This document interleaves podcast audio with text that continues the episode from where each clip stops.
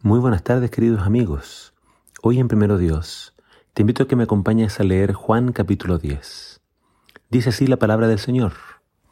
Era invierno y por esos días se celebraba en Jerusalén la fiesta de la dedicación. Jesús andaba en el templo, por el pórtico de Salomón. Entonces lo rodearon los judíos y le preguntaron, ¿Hasta cuándo nos vas a tener con esta duda? Si tú eres el Cristo, dínoslo claramente. Jesús le respondió, Ya se lo he dicho, y ustedes no me creen. Las cosas que yo hago en nombre de mi Padre son las que lo demuestran, pero ustedes no me creen porque no son de mi rebaño. Mis ovejas oyen mi voz, yo las conozco y ellas me siguen. Yo les doy vida eterna, y jamás perecerán, ni nadie podrá arrebatármelas de la mano.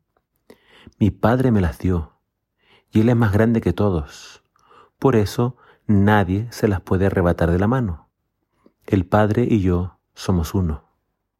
Los judíos, una vez más, tomaron piedras para arrojárselas, pero Jesús les dijo, yo les he mostrado muchas cosas buenas que he hecho por el poder de mi Padre. ¿Por cuál de ellas me quieren apedrear?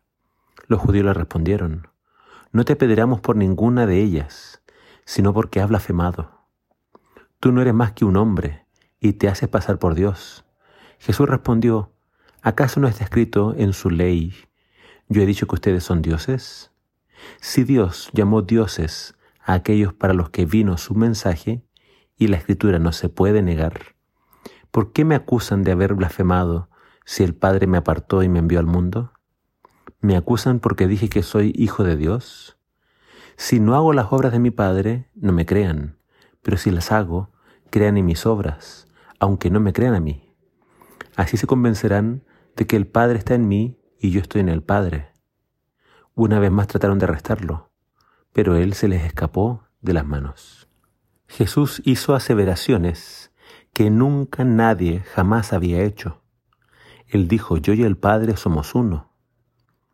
Es decir, estamos unidos, somos iguales tenemos el mismo propósito, salvar al ser humano, y tenemos el mismo poder, dar vida. Dios es mi Padre y yo soy su Hijo. Nunca nadie, alguien había dicho algo así. Los judíos lo entendieron y lo quisieron apedrear, acusándolo de, de blasfemia. Si alguien se hace pasar por Dios, está blasfemando. Pero no Jesús, porque Él es Dios. Y esto los judíos no lo podían creer. Pero Jesús demostraría que era la verdad y lo haría a través de su resurrección. Así le demostraría que Él tiene un poder que nadie más tiene. Nadie más puede decir como Jesús, yo entregaré mi vida, pero después la volveré a tomar. Nadie puede decir eso. Las declaraciones de Jesús causaron muchas opiniones divididas. Algunos creyeron en Él, otros no. Los líderes religiosos afirmaban que era imposible que el Mesías proviniera de Galilea. En la mente colectiva de Israel se esperaba un Mesías fuerte y poderoso, victorioso, conquistador. En cambio Jesús señala su futura muerte como señal de su fuerza. Él vino a morir por las ovejas. Eres el Mesías pastor y su identidad como Hijo de Dios sería revelada cuando resucitase. Jesús declaró que Él iba a resucitar. Él volvería a tomar su vida. Él tiene vida en sí mismo y Él le dará vida eterna a sus seguidores. La pregunta es, ¿eres un seguidor de Jesús?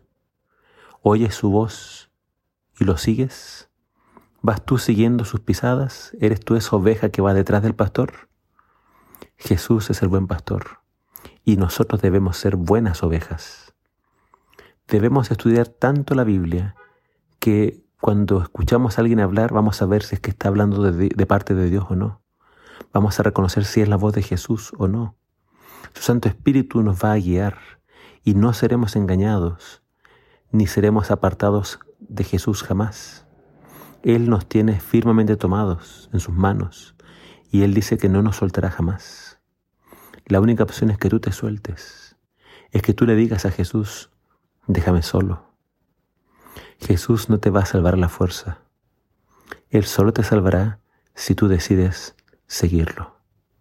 Y espero que eso hagas. Sigue a Jesús y Él te dará la vida eterna. Obedécele. Que el Señor te bendiga.